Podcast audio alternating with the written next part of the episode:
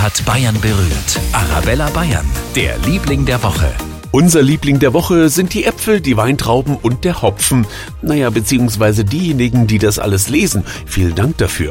In Mainfranken und der Bodensee hat die Apfelernte begonnen, etwas früher als sonst. In Franken wird Wein gelesen, es gibt den ersten Federweißen und auch die Hopfenbauern machen sich ran an die Hopfenstangen. Es gibt etwas weniger als sonst, Hitzewelle sei Dank, aber keine Panik, Bier wird deswegen nicht knapp, sagt Adolf Schapfel, der Präsident des Verbandes Deutscher Hopfenpflanzer. Aus der guten Ernte im letzten Jahr, da sind noch Vorräte an Hopfen da, dann ist auf jeden Fall die Bierproduktion nicht in Gefahr und wir dürfen im Biergarten ganz, ganz gern noch mal ein Bier mehr trinken. Na, da bin ich ja beruhigt. Also Prost auf ein schönes Wochenende, auch wenn es vielleicht noch etwas früh ist. Und jetzt für Ihren Samstagmorgen Tina Turner hier auf Arabella Bayern.